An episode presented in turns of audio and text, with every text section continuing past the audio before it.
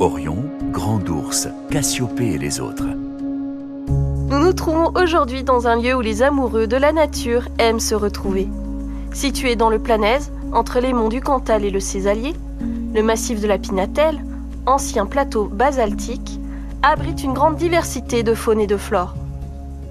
Ce massif forestier, mystérieux et à la fois apaisant, est le lieu idéal pour vous laisser bercer par et des légendes. Allons voir la constellation de l'aigle. Dans la mythologie grecque, cet animal est directement associé à Zeus.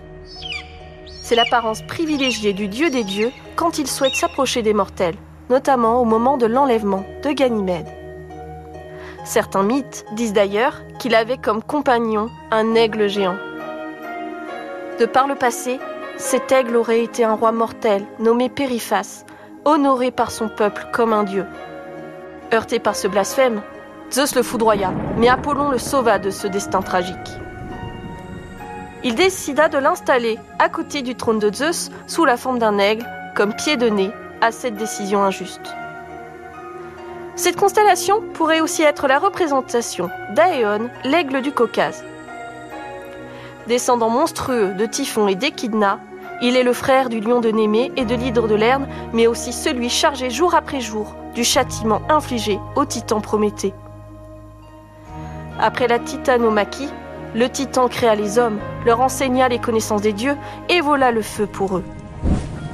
En punition, les dieux enchaînèrent Prométhée aux montagnes du Caucase, tandis que l'aigle, son geôlier, est chargé de manger son foie jour après jour, alors que ce dernier se régénère chaque nuit.